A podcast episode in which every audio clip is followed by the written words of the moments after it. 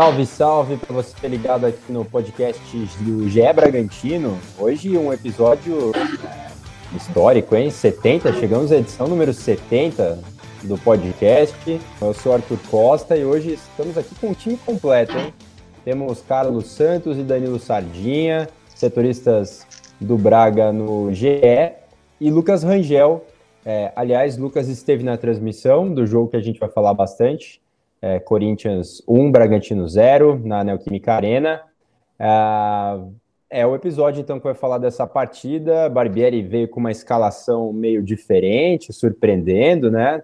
Aliás, isso tem se tornado comum, essas alternativas que ele está tentando é, fazer, encontrar uma solução para o ataque voltar a funcionar. Falaremos também sobre isso.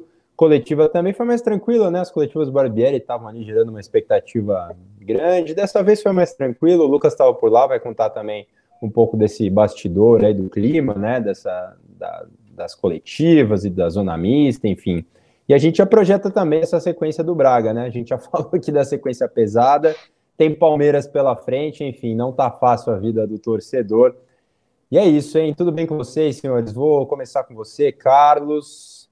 O que, que, você achou dessa partida aí? 1x0 para o Corinthians na Neoquímica Arena. O que, que, você conta para a gente desse jogo? O que, que, você achou desse resultado aí? Foi uma vitória merecida do Corinthians? O Braga poderia ter feito mais?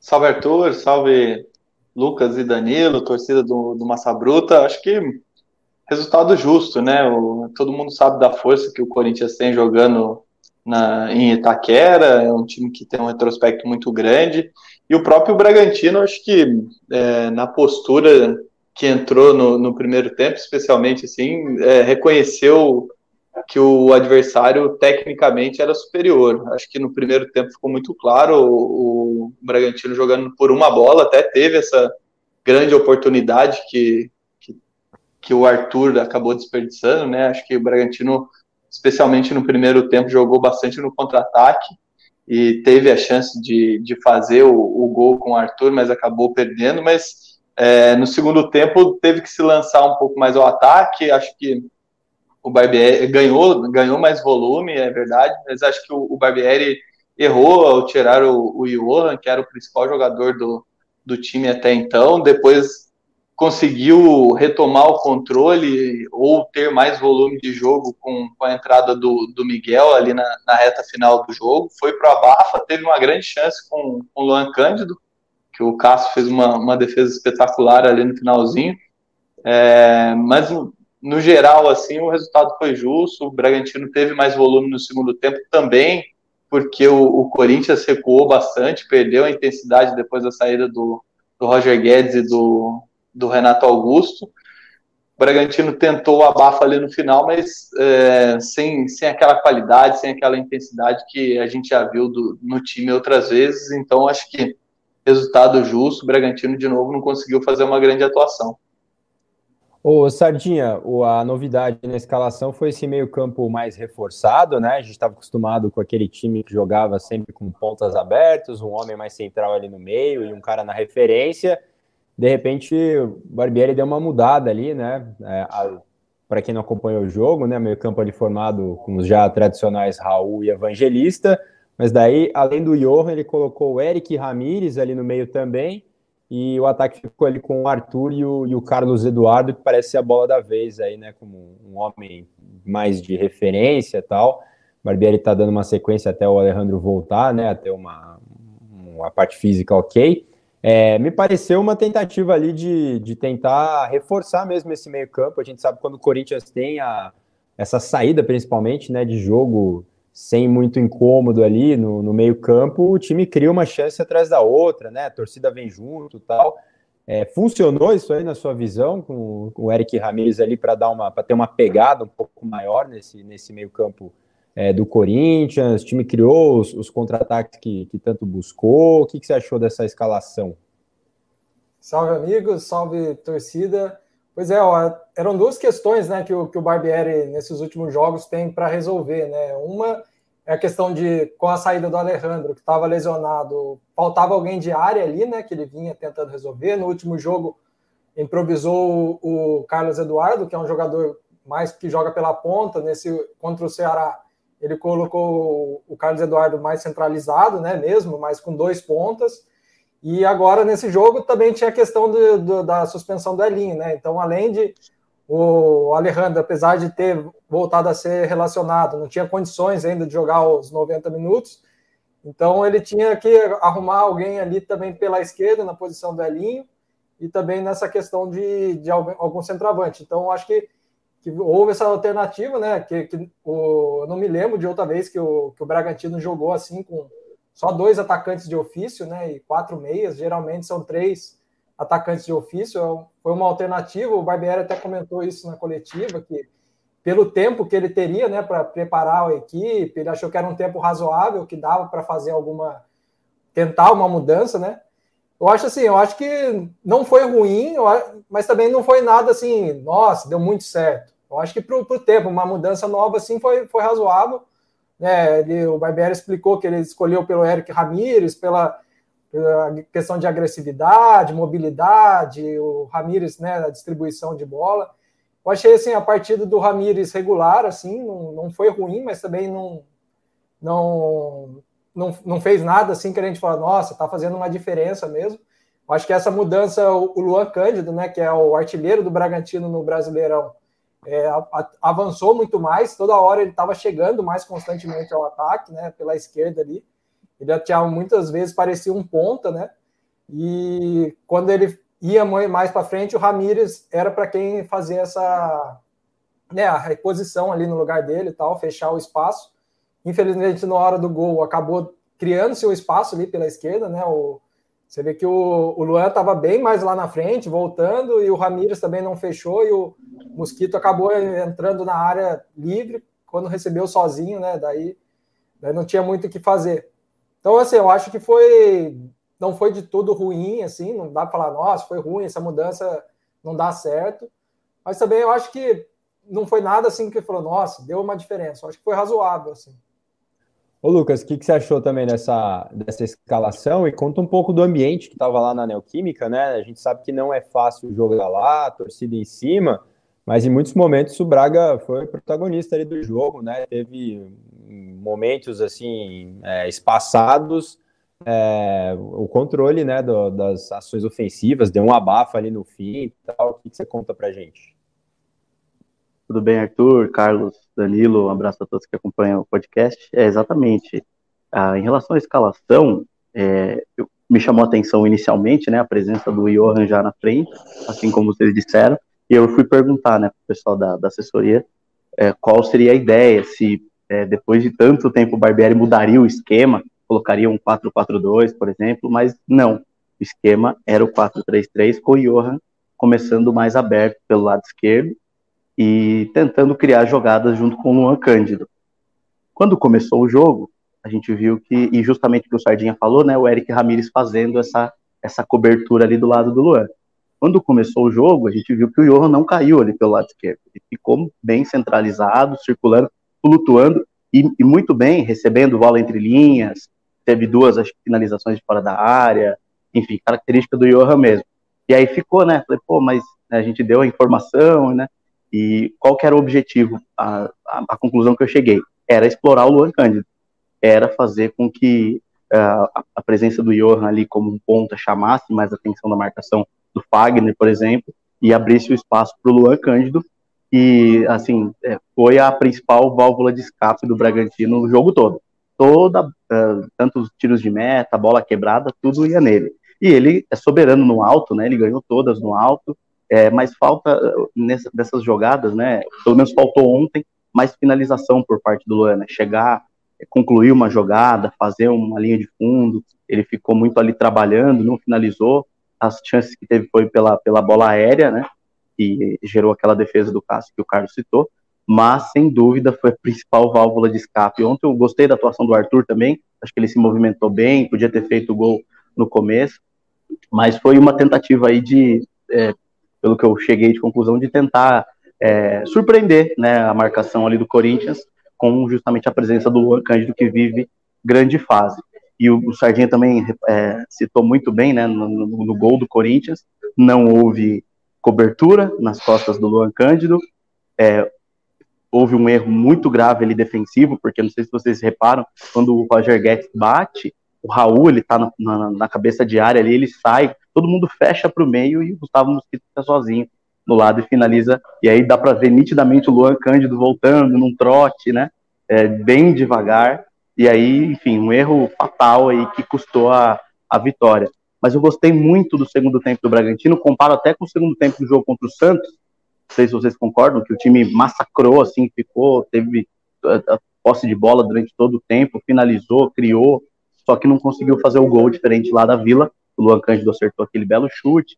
Enfim, então é, eu acho que é, as falhas, né, comprometeram, comprometeram esse resultado, mas acho que o time podia, merecia ter saído pelo menos com empate, pelo que atuou no segundo tempo, pelo que jogou no segundo tempo.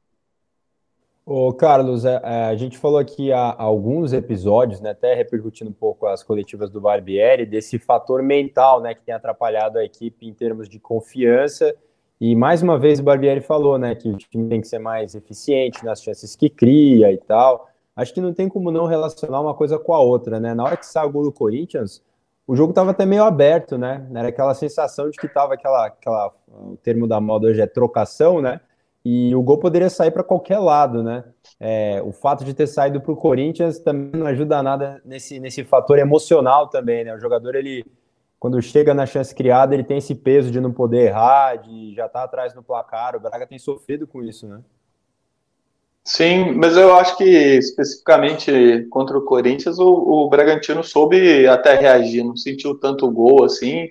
É, claro que no, no, segundo tempo teve mais volume, teve, teve até que se expor mais em, em virtude do, do resultado, né? Estar atrás do placar. Mas acho que o time tem, tem crescido nesse aspecto emocional, né? A gente citou aqui que em alguns momentos que, que faltava, é, não, vou, não vou falar brilho, mas faltava mais, mais gana, mais vontade de ganhar. Eu acho que nesse aspecto, assim, o Bragantino tem, tem crescido bastante. É, no jogo contra o Corinthians, é, os jogadores se doaram bastante, procuraram resultado. É, teve mais volume ali na reta final, mas ontem também parou no, no Cássio, o Cássio fez é, boas defesas, e acho que, que a tendência, é, apesar da sequência, é do, de um Bragantino mais competitivo, né? A gente sente falta do, de um time brigando mais, e eu acho que nas últimas rodadas tem apresentado mais esse comportamento, e a tendência é, é de evolução, apesar dos resultados não estarem vindo, né? É, puxar até um comentário que o Carlos fez na primeira participação dele, falando da saída do Johan. É, assistindo a partida, né, o VT hoje, até para fazer lá o material para o Jornal do Meio Dia, é, eu também não consegui entender, assim, acho que fisicamente ele já tinha condição de, de ter mais minutos em campo, né, Sardinha, aqui, que você achou das alterações do Barbieri, principalmente essa saída do Johan, que era o cara que estava tendo a leitura ali dos espaços, né? O começo de jogo ele teve duas escapadas, e uma delas um chute para fora, a outra, a, talvez a principal chance do Braga lá na, naquela que o Arthur saiu na cara do Cássio, né? É, também comecei a entender. Né, o que, que você achou dessas, dessas alterações, né? Acho que a entrada do Miguel depois, meio que até o Carlos é, falou no nosso grupo ali depois, né? Que estaria tentando é, recompor aquele estilo de jogo que o Braga estava tendo com o Johan em campo, né? É, acho que o Barbieri vacilou nessa aí. Tem alguma explicação para a saída? É, eu também fiquei meio sem entender na hora. Falei, pensei, será que o Johan é, alegou alguma coisa, né? Assim, que sentiu alguma coisa? Porque ali no meio, no meio, né? A gente, o Corinthians até comentou no primeiro tempo, né? Tava aquela pressão ali no meio inicial, né? Que o Corinthians faz mesmo e, e não, o Bragantino não estava conseguindo pegava a bola ali no meio campo, você via que o Bragantino não conseguia criar e, o, e o Johan era o único que estava ali ainda encontrando algum espaço ou outro, se movimentando, tentando alguma coisa. Eu acho que o próprio lance mesmo do, do lance do Arthur, né, que eu acho que foi a talvez a, a chance mais clara assim que o Bragantino teve no jogo, né, que o Arthur recebeu de cara, tentou fazer por cobertura, foi um passe do, do Johan, né, que ele encontrou o, o Arthur lá na área.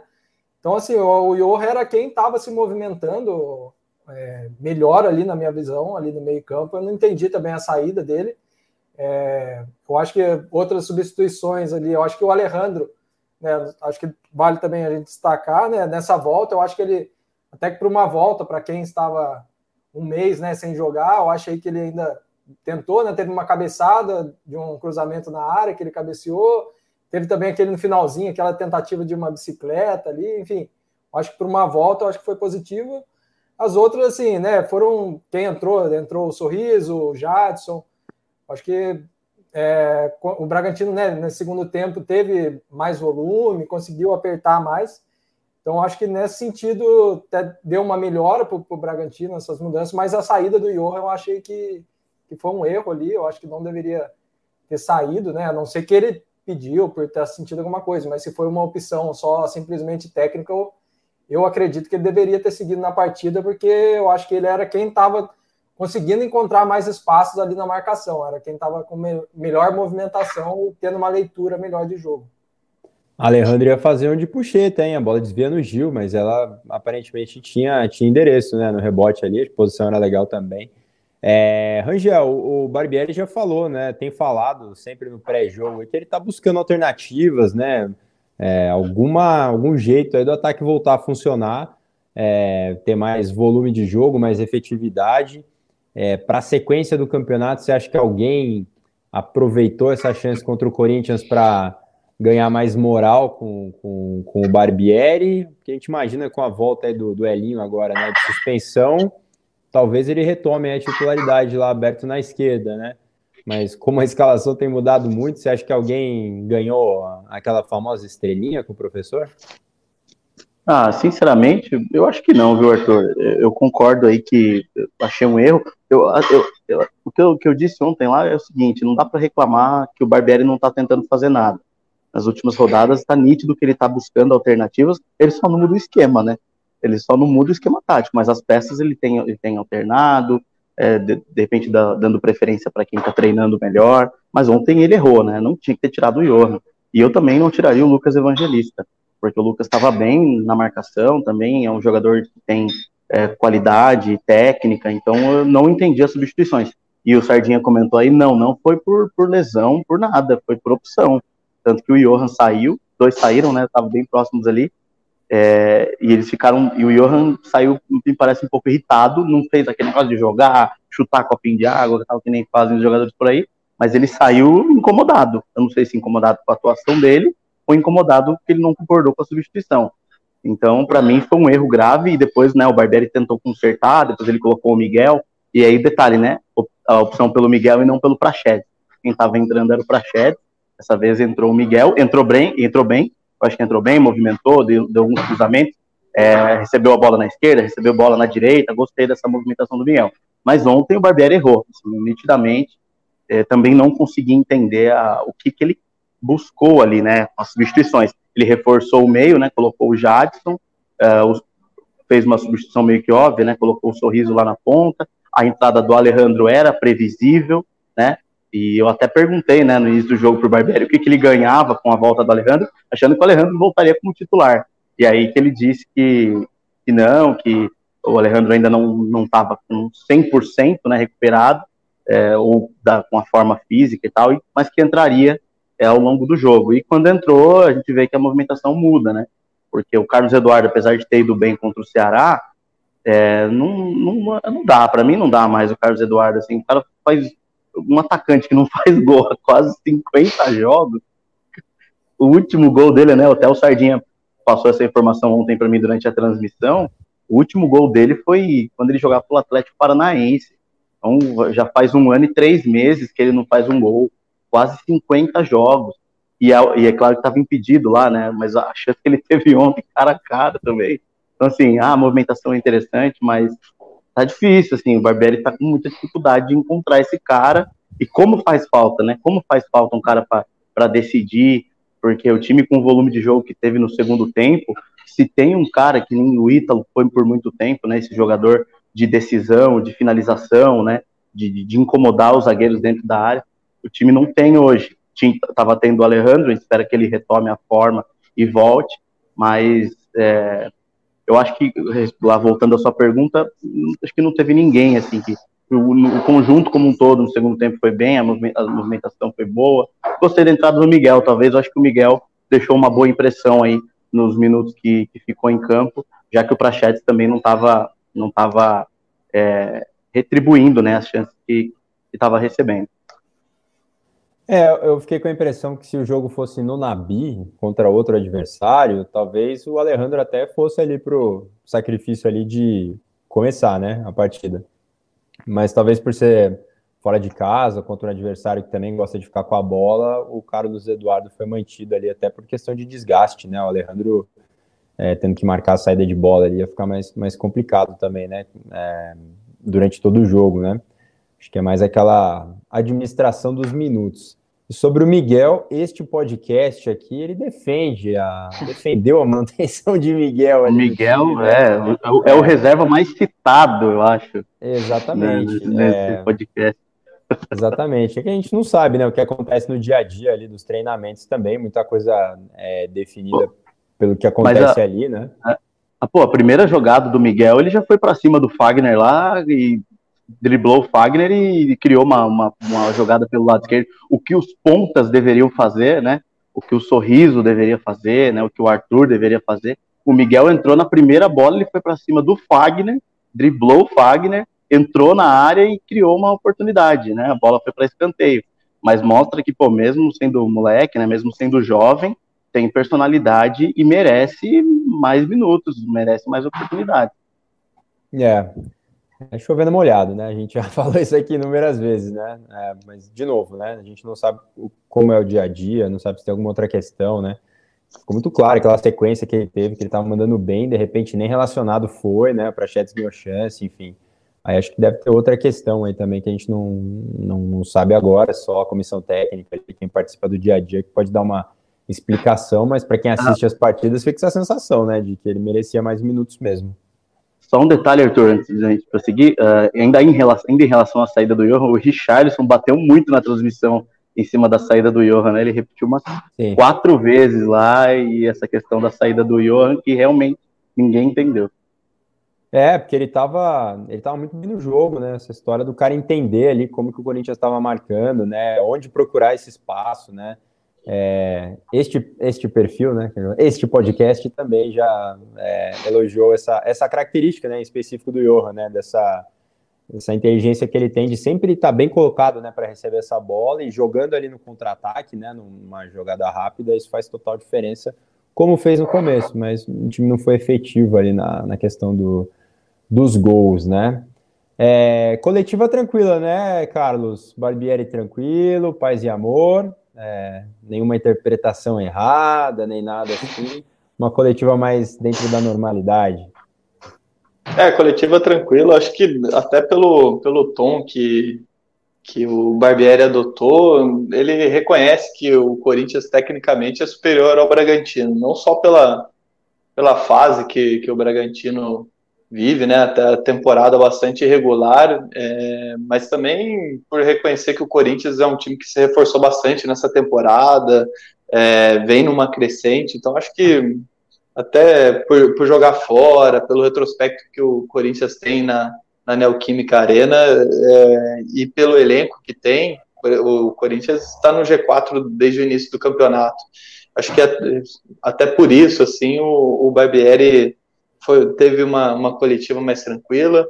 É, só voltando aí no, no tópico Miguel, acho que a gente defende bastante é, oportunidade para ele, porque é um cara que, quando o Johan teve a lesão, né, contra o, o Havaí, a, a lesão na mão esquerda, é, é o jogador que mais se aproxima por característica, né? Claro que o Miguel, nesse período que ele teve essa sequência, ele oscilou, porque é um jogador jovem, um jogador em formação, mas acho que por característica é um jogador que mais se aproxima, assim, dessas, dessas características do, de, de construtor, de cara criativo no, no elenco, que é o Johan, né? Que são, eu acho que são dois jogadores, assim, que são únicos no, no elenco, não são nenhum é, grandes craques, mas é, são jogadores diferenciados ali na, na criação de jogadas. Ô Sardinha, voltando para aquela questão da efetividade do ataque, né? O time tinha ali o segundo melhor ataque da competição durante boa parte né, da campanha.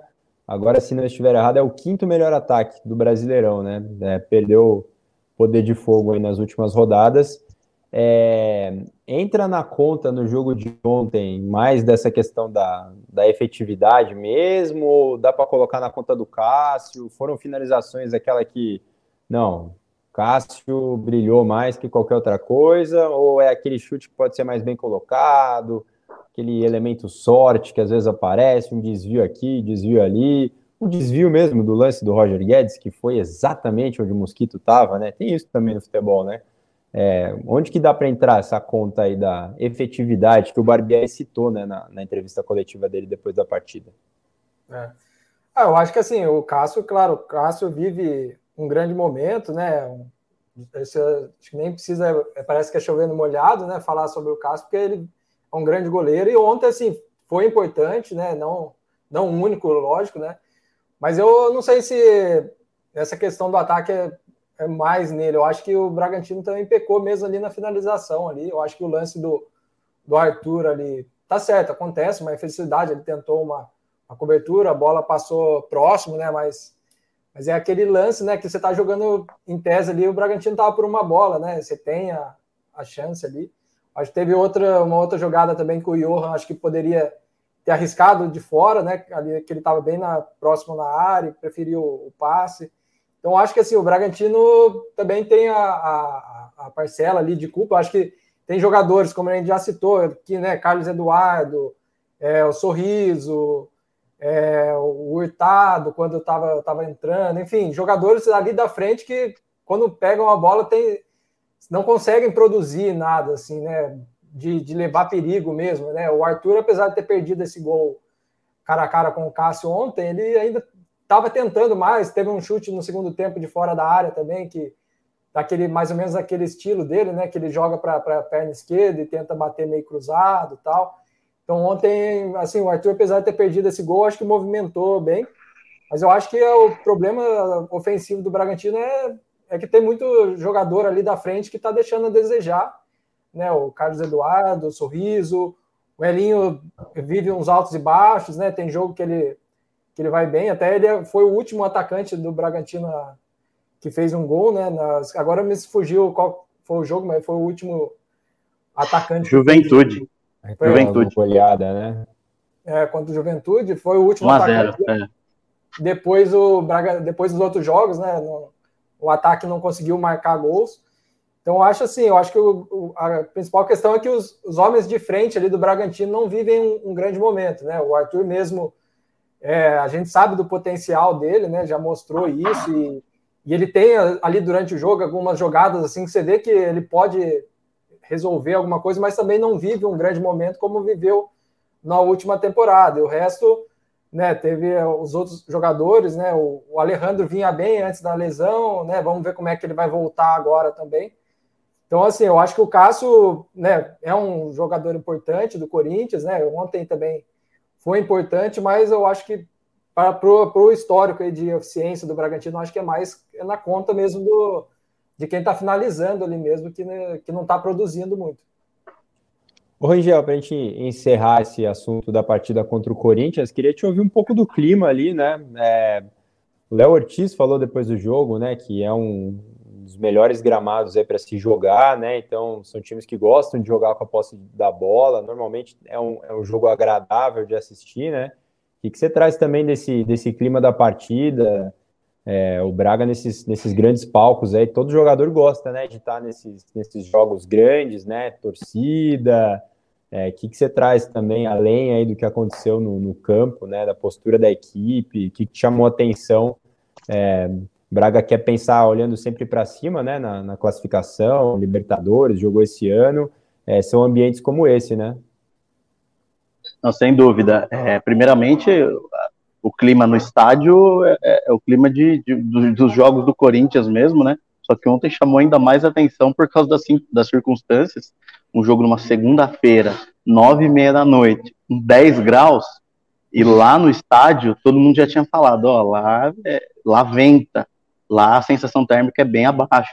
E realmente estava um vento, cara. Então, assim, 36 mil pagantes num jogo como esse mostra mesmo a, a força, né, da torcida do Corinthians, o estádio estava daquele jeito, né, o torcedor não para de cantar um minuto, quando o Bragantino assustava a torcida, subia o volume, justamente para tentar levantar o time, é, mas eu gostei muito da postura do Bragantino, porque, porque tendo em vista o jogo contra o São Paulo, por exemplo, foi uma, né, também com o estádio cheio, um time grande, torcida apoiando. O Bragantino, quando toma o primeiro gol do São Paulo, já desmonta, né?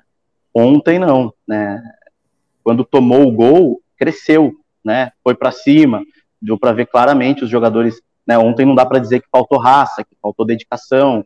É, pelo contrário, é, teve muita, teve muita dedicação e diante das circunstâncias, né, o time foi para cima, não se, se, não se acomodou, as mudanças que o Barbieri fez, né, os jogadores que entraram, alguns corresponderam, outros não, mas eu acho que não faltou essa entrega, é, acho que justamente por causa de, do, desse clima né, do estádio e do que aconteceu contra o São Paulo, que foi inadmissível, até ontem mesmo na Zona Mista o Léo Ortiz citou esse jogo contra o São Paulo, né, é, por causa da, da postura do time, né, que foi totalmente diferente, num jogo o time praticamente morreu, e no outro o time não se abalou, foi para cima, jogou, né? Foi o que o Léo falou, né? Ele falou, a gente, é, eu, eu, eu, gritei com o time, né? Eu orientei o time, vamos jogar, vamos jogar. Só assim a gente vai, a gente vai, vai, é, poder construir um resultado melhor.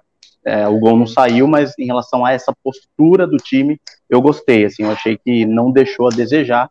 Faltou só a capacidade técnica mesmo para botar a bola para dentro e, bom, e o clima do estádio é, é, é, assim, é coisa de louco mesmo, o que a torcida do Corinthians fez na, nessas circunstâncias, né, num jogo na segunda-feira, nove e meia, que ainda ninguém entendeu o porquê do jogo ter ido para as nove e meia da noite, então, até conversei bastante com o pessoal ontem lá, ninguém soube, soube explicar, mas mostra, mas mostra mesmo a força, né, da torcida e como isso faz diferença, é algo que, infelizmente, o Bragantino não tem, né, infelizmente o Bragantino não tem essa força, é, da torcida em jogos como esse, por exemplo, se esse jogo fosse em Bragança, ia ter no máximo mil pessoas que são os sócios torcedores que iriam, que vão em todos os jogos. Mas é, e o Barbieri acaba sempre citando isso, né, sem, que, sem tipo, ofender a torcida, ou sem ser né, é, agressivo com o torcedor, mas quando joga um jogo como esse, vê que a torcida faz a diferença. Né, a torcida empurra, a torcida deixa o estádio né, num ambiente favorável, é, mas eu gostei da atitude do Bragantino de não deixar se abater, de jogar e de propor o jogo e de, e, de quase empatar, né? Porque se não fosse o Cássio, aquela bola do Luan Cândido, principalmente, o Bragantino teria empatado. É, Lucas Rangel tá parecendo um pinguim com o nariz vermelho, assim, ó, no boletim que ele mandou pra gente, pra gente exibir nos, nos telejornais da Rede Vanguarda, passou um frio desgraçado, mas no Nabi venta também. Antes da gente falar do, da próxima rodada, né, o jogo contra o Palmeiras, é, passar o que ficou né, dessa, dessa derrota, o Braga então chega à quarta rodada sem, sem vitória, né, quatro jogos sem vencer no brasileiro, décimo primeiro colocado na tabela é a meiuca, né? Tem aquela distância até considerável para a zona de abaixamento, mas também já começa a ter uma distância considerável é, para a zona de classificação para Libertadores, então essa sequência que a gente falou que seria muito pesada, né? Os adversários brigando aí por coisas grandes, o Braga tá, tá sobrevivendo aí. É, antes de falar do, do jogo contra o Palmeiras, aproveitar a presença do Rangel aqui, que estava lá no fim de semana, teve o lançamento né, da pedra fundamental lá do, do centro de treinamento né, do, do, do Braga. É, um projeto enorme, né? Que a gente já, já falou outras vezes aqui, Rangel. O que, que você destaca desse, dessa cerimônia aí que marcou o início, né? Das, das atividades por lá de questões de obras, né? Previsão de ficar pronto aí tudo no ano que vem, né? Segundo semestre. Mas dá alguns detalhes aí do que você presenciou por lá. Teve muita gente falando, né? De projetos e prazos e o tamanho desse projeto é para a gente ter. Se o pessoal tinha dúvida lá no começo, né? Que seria um time, aquele famoso time de aluguel, né? Um investimento desse porte aí, com certeza é para um, um projeto de muita longa duração, né? É, o Thiago Escuro até disse na entrevista, né, de que é mais uma prova de que o Bragantino, o Red Bull Bragantino tem tem o objetivo de, de, de ficar, né, de, de chegou para ficar e ele vai ficar, ele abraçou a, a região, abraçou a cidade de Bragança, abraçou a região, e um projeto desse tamanho é, assim, é algo espetacular assim, para a região a localização que, que vai ser né, o, o CT, muito perto da rodovia Dom Pedro, muito fácil acesso para a cidade, para a rodovia Dom Pedro, para a rodovia Fernão Dias, para a rodovia Presidente Dutra. Então, assim, primeiro, primeiro ponto é a localização estratégica do terreno e a, a, a como posso dizer, né, a estrutura, né, o terreno ser plano. O Thiago Escuro disse que isso favoreceu muito, por causa do projeto, precisava ter um terreno plano para colocar tudo, tudo em prática, né. Então, meu, oito campos de futebol, sendo que um vai ser um mini estádio, a estrutura absurda, né, administrativa, a parte de academias, departamento médico, salas de, de reuniões, alojamentos, para só para o alojamento é, comportado do sub-14 ao profissional, né, sub-14, sub-15, sub-17, sub-20, sub-23 e o profissional. Então é muita gente, uma estrutura muito grande, e para a região é espetacular, porque é, movimenta, né, querendo ou não, vai movimentar a economia, um investimento muito grande na cidade, geração de empregos, né, para os moradores aqui da, principalmente de Atibaia, né, que eles devem pegar muita mão de obra local, e esportivamente algo espetacular, né? O que, o que a Red Bull vai fazer aqui na região é algo assim de, de se comemorar mesmo por parte de, de, de, todos aqui da região. E a, a, a, o evento em si, né? Foi um evento muito muito bem organizado, né? Com, com a presença ali de autoridades, né? Muitos políticos, até demais, né? Inclusive é, muitos políticos, até demais. Fica, fica esse, esse, essa cutucadinha. E aí, é, o Marco Chedi, principalmente, né, falou, o Thiago Escuro falou, apresentou o projeto, junto com, com o Bruno Vicari, né, que foi o apresentador do, do evento, é, e aí foi lançado, né, aquela, aquela pedra fundamental, que é o, o start, né, das obras, as obras que inclusive já começaram, a parte de terraplanagem toda já foi feita, né, apesar de ser um terreno plano, a parte do campo, né, precisa de um, de um talento maior ali, a parte dos campos já está toda pronta, então agora, assim, já essa semana já começam as obras mesmo, é, da parte do prédio em si, né, onde vai comportar toda a estrutura, e depois vão começar os campos e tudo mais. E como o Thiago disse, a expectativa é de que até o meio do ano que vem o, profissional pelo menos já treine, já utilize a estrutura de gramado, de campo, é, para treinar em Atibaia e ter a sua estrutura própria, né? Então, assim, é, é, muito, muito importante mesmo o que está acontecendo aqui na região, de ter, um, ter investimentos nesse porte, é algo que, que, que, que o próprio Thiago disse, né, da estratégia de agregar a região. Bragança já abraçou, né, agora eles querem, agora a Red Bull quer abraçar, quer ser abraçada também pela região Bragantina, por Atibaia, pelos outros municípios, trazer mais torcedores, mais sócios torcedores, gerar mais renda para o clube e, e usufruir, né, de, de toda essa estrutura. É, algo que vocês queiram acrescentar e Carlos e Danilo sobre esse futuro fora de campo. Tem o lance da, da Arena também, né? Que, que ficou aí no, no projeto também foi anunciado lá, né? Carlos, Danilo, fiquem à vontade, vocês também acompanham aí todos os detalhes do clube. Eu acho que também é só reforçar a estrutura que não é só para o profissional, mas também bastante focado no, no que a, a Red Bull, o Bragantino preconiza, né, que é a formação de, de jovens atletas, né, uma estrutura muito grande também para poder formar os atletas, não só trazer é, jovens com, com investimento, como vem fazendo nesse início de projeto, mas a partir de, de, dessa estrutura formar atletas e, e ser é, talvez o maior vendedor do, do futebol brasileiro. Né? É, e eu acho que o, o Thiago Escuro também falou, né, lá, na coletiva, o Rangel estava lá, né, que da arena, né, ainda tá os projetos, né, discutindo com a prefeitura, tal, para a construção da, da arena, ainda não deram, né, um prazo, assim, de quando ficar pronto, mas está em andamento também o, o projeto para transformação do Nabi, né, numa, numa arena.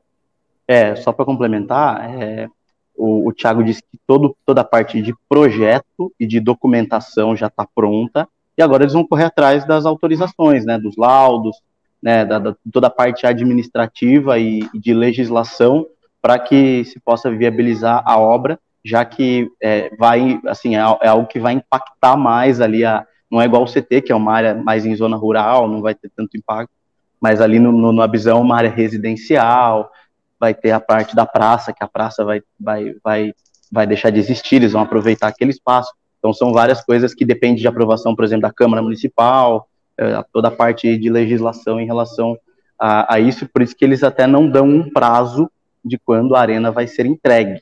Então, eles são bem cautelosos em, em relação a isso. O CT já, já iniciou, por isso que eles já dão prazo dão expectativa de tudo estar tá funcionando, mas a arena eles ainda têm um pouco esse pé no chão. O que a gente é, apurou nos bastidores, que é até interessante, enquanto a, o Nabizão estiver fechado, a Red Bull já está estudando o que fazer. Né? Uma das alternativas seria adaptar uma estrutura do estádio municipal de Bragança Paulista, que é o estádio Cícero de Souza Marques, onde recebe os jogos do, do Campeonato Amador. Tem uma estrutura legal, grande, e aí eles precisariam é, adequar né, para as exigências da federação, da CBF, para poder jogar paulista e brasileiro. Arquibancadas modulares, vestiários, é algo que já está sendo estudado para quando começarem as obras da, da arena já ter uh, onde o Bragantino jogar. Uma dessas alternativas é o Estádio Municipal Cícero de Souza Marques. Até nessa Ai, questão de, de estádio, recentemente o Escuro, em entrevista na, na Rádio 102, eles falaram que, o, que realmente né, tem, como o Rangel falou, tem esse estudo aí para. Mas a ideia não é que o Bragantino não saia da cidade, né? Não vá jogar em outra cidade e tal, ter esse distanciamento da, de Bragança Paulista. Eles estão estudando alternativas para ficar em Bragança Paulista, né? Enquanto o Nabi estiver nesse processo aí de transformação em arena. É, meu torcedor tem que ir, né? Não adianta nada ter uma arena, ela vai aumentar a capacidade lá e vai ter mesmo público, tal, não tá enchendo o atual Nabi, né? Tem que, tem que ter mais participação, né? É, vamos ver aí com o andar do, do projeto. Ah, vamos chegando na reta final desse, desse episódio, projetando então o próximo jogo contra o Palmeiras, está longe a beça ainda, né? Mas falar um pouco da sequência também, né? Essa, essa maratona de, não em termos de data, mas de adversários difíceis, que a gente já falou aqui também, né? Uma sequência muito dura do Braga. É, e aí, Carlos, Palmeiras, né? Quem quer pegar o Palmeiras hoje em dia, né? É, é só o líder do campeonato, né? Acho que é, após a, a, derrota, esse início de, de retorno do, do Bragantino é, ruim né, no, no, Brasileirão, né, acho que fica a necessidade de, de voltar a vencer, obviamente, mas vai ter um, um adversário complicadíssimo pela frente. Acho que é, ajuda o fato de jogar em casa, já ter feito bons jogos contra o Palmeiras, mas sem dúvida nenhuma uma pedreira. Acho que vai ser um jogo bastante difícil. O Palmeiras tem compromisso nessa terça pela, pela Libertadores, né? Joga contra o, o Atlético Paranaense em Curitiba. Mas, é, por outro lado, tem, tem bastante tempo para recuperar, né? Apesar do, do Bragantino ter um tempo a mais de, de descanso, né? É, vai, vai jogar contra um adversário complicado. O, o Scarpa, que que não vai jogar no meio de semana, provavelmente vai, vai estar à disposição para enfrentar o, o, Bragantino no sábado.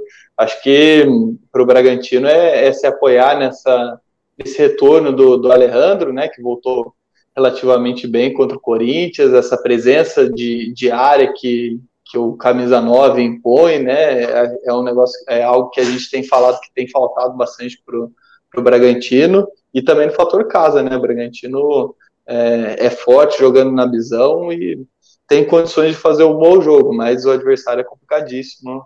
É, tanto é que é o líder do campeonato, campeão de, de vários títulos aí nos últimos anos. Acho que principal força do, do futebol no, brasileiro no momento.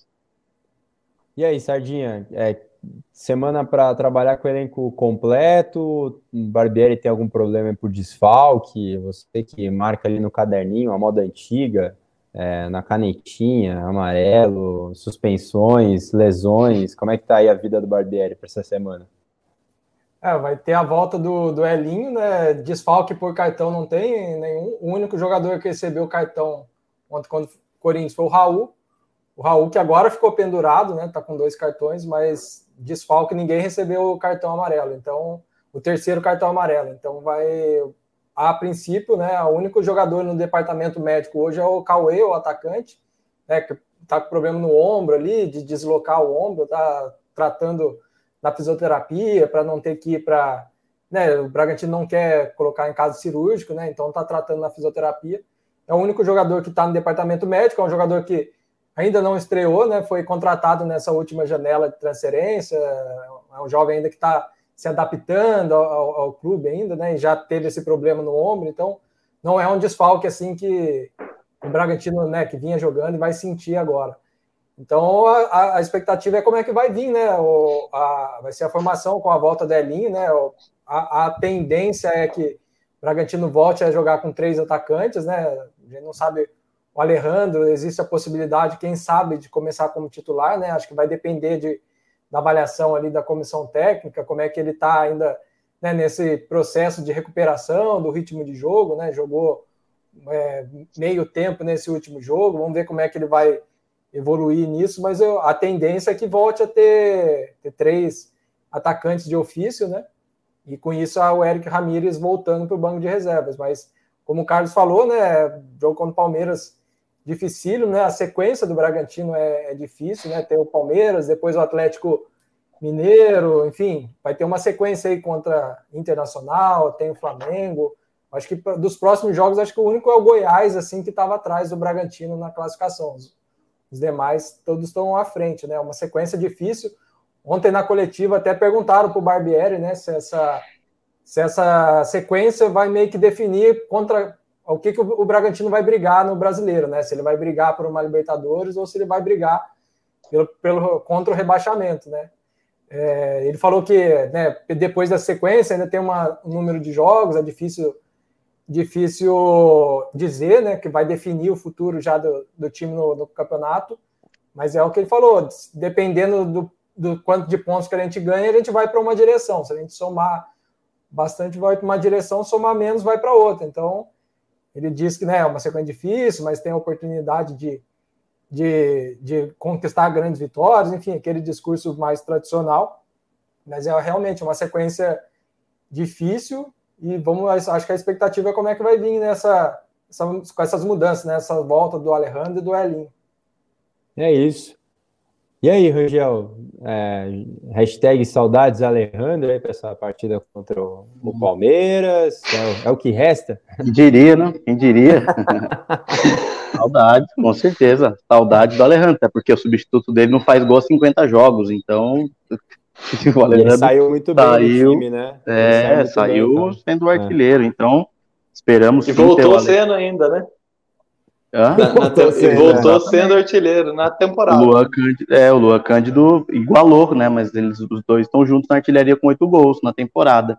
Mas é isso, é, a gente espera que o Palmeiras venha com um time misto, um time reserva, justamente para facilitar um pouco a vida do Bragantino nesse meio tempo aí de, da, o Palmeiras está jogando agora a semifinal da Libertadores, né?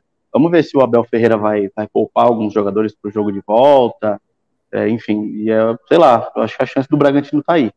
Acho muito difícil assim, bater o Palmeiras. É, aquela situação assim, se você ganhar, é, é você muda o seu patamar, né? Ganha um, um, fôlego extra e vai embora. Mas a tendência é de ser um jogo muito difícil, com o Bragantino tendo, tendo dificuldades.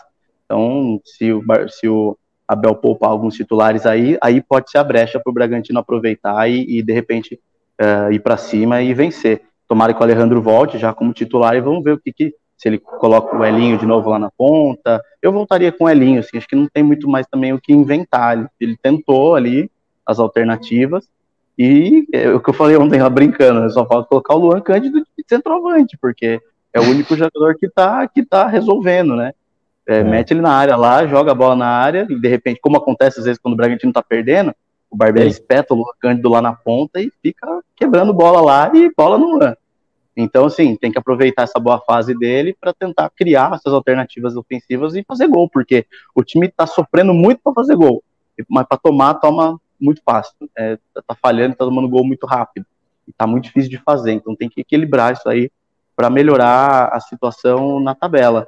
É, os ingressos já estão à venda, né, para o jogo, para os nossos torcedores, já abriu aí a, o check-in, né, do, do, do, jogo do Palmeiras, então a expectativa... Visitante já acabou. Já acabou dos visitantes, né, padrão, então geralmente acaba muito rápido, às vezes vai direto para o clube, e o clube já distribui para as organizadas, no caso de Braga são 1.500 ingressos, então é, realmente acaba muito rápido, mas é, que a torcida do Bragantino faça a sua parte, né, que vá em um bom número ao Nabizão, o último jogo contra o Palmeiras lá deu é, 9.700 e alguma coisa, foi um bom público, e, no, e com chuva, né? Então que novamente a torcida compareça e empurre o Bragantino nesse jogo contra o Palmeiras.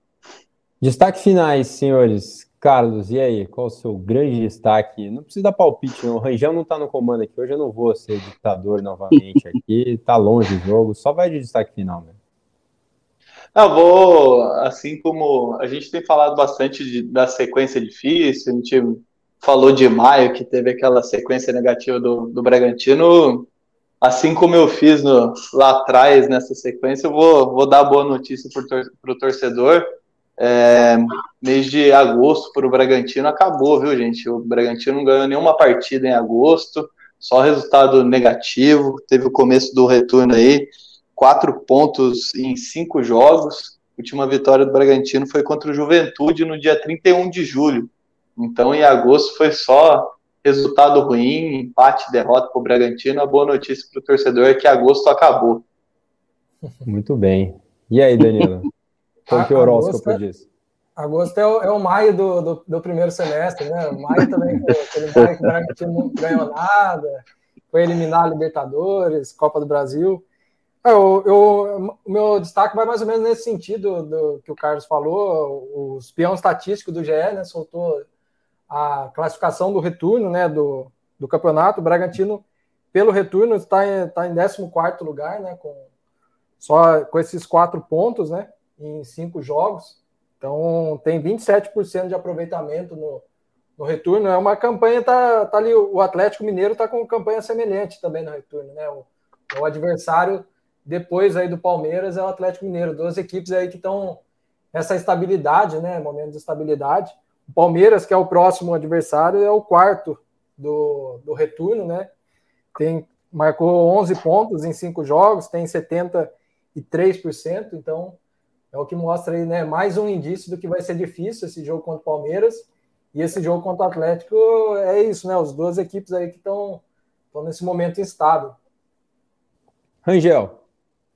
Bom, como já adiantado, já deu spoiler antes do, do podcast, meu, meu destaque final é para a fase do Aderlan. É um destaque negativo, sim, a gente geralmente dá destaques positivos, mas o, o, o Aderlan é um cara, é um dos mais experientes jogadores desse time é inegável a importância que ele tem para o elenco, né? Mas ele está numa fase terrível, que, assim, se eu, eu começaria a estudar de novo a volta do Andrés Hurtado, porque quando o Andrés Hurtado entra no lugar dele, as coisas melhoram do lado direito. Que ele coloque um meia para fazer a cobertura do Andrés Hurtado, que a gente sabe que o lado defensivo do, do Andrés Hurtado é complicado. Mas o Aderlan errou tudo que ele tentou ontem, né? Ele saiu bastante irritado, bastante chateado, é, e é um jogador que, que, quando não tá bem, o time sente. Então, é o Barbieri tente encontrar alguma alternativa, porque tudo que ele tentou ontem ele errou e não é de hoje. O Aderlan não tá numa, vivendo uma boa fase e o Barbieri precisa fazer alguma coisa com esse jogador que é, é muito importante tecnicamente, mas também para o grupo, né? Um jogador, um líder mesmo, né? Um jogador que cobra todo mundo, que chega, que fala. Então, tá, tá fazendo falta, assim, esse bom futebol do, do Aderlan. Tem um outro destaque final, meu último podcast, eu tô saindo de férias, então é, espero, espero que quando eu voltar aí as, as coisas estejam um pouco melhores, a, a, a má fase. Vamos ver se o pé sabe, dele que é o sabe, gelado aqui, né? Então, quem sabe eu me afastando um pouco aí da cobertura não, não dá uma, uma melhorada aí, depois, depois eu me entendo com os torcedores lá em Bragança, que ficam me chamando de pé frio toda hora. Isso aí. Ó, meu destaque é uma pergunta para você, Lucas, que você sempre reclama que você não ganha nada, você é um Zé Bendinho aí das, das dos eventos do clube. Pelo menos comida estava boa lá na, na pedra fundamental do CT? Tinha muito já ouviu político, falar? mas tinha muita comida também, não? Nossa senhora. É, só não tinha. É, a única coisa que tinha mais do que político lá era Red Bull. Red Bull era Red Bull políticos, e aí, entendeu? É, não, mas foi um belo evento, é, finger food, né? Então, olha aí, discos, e, e Red Bull, doido, tudo que eu não ganhei de Red Bull nesses oito anos aí de, de TV, eu ganhei, no, no, nós tomamos, na, saímos de lá vidrado. Fez isso bem, Abasteceu o cooler. É, é. É. Tá, tá evento, o evento foi no sábado, o Rangel foi dormir na segunda. Muito Nossa, bem. Que dois dias sem dormir, Obrigado, tanto hein? Red Bull que a gente tomou. é isso, hein? Vamos chegando ao fim aqui da edição 70 do podcast do GE Bragantino. Muito obrigado pela companhia de todo mundo, todo mundo que acompanhou até aqui. É a vitória na técnica, né? É isso, né, senhores? Não me deixem errar o nome. Obrigado a todo mundo da técnica também. E é isso, hein? Voltamos então na próxima semana com o futuro do Braga no Campeonato Brasileiro. Tchau, tchau.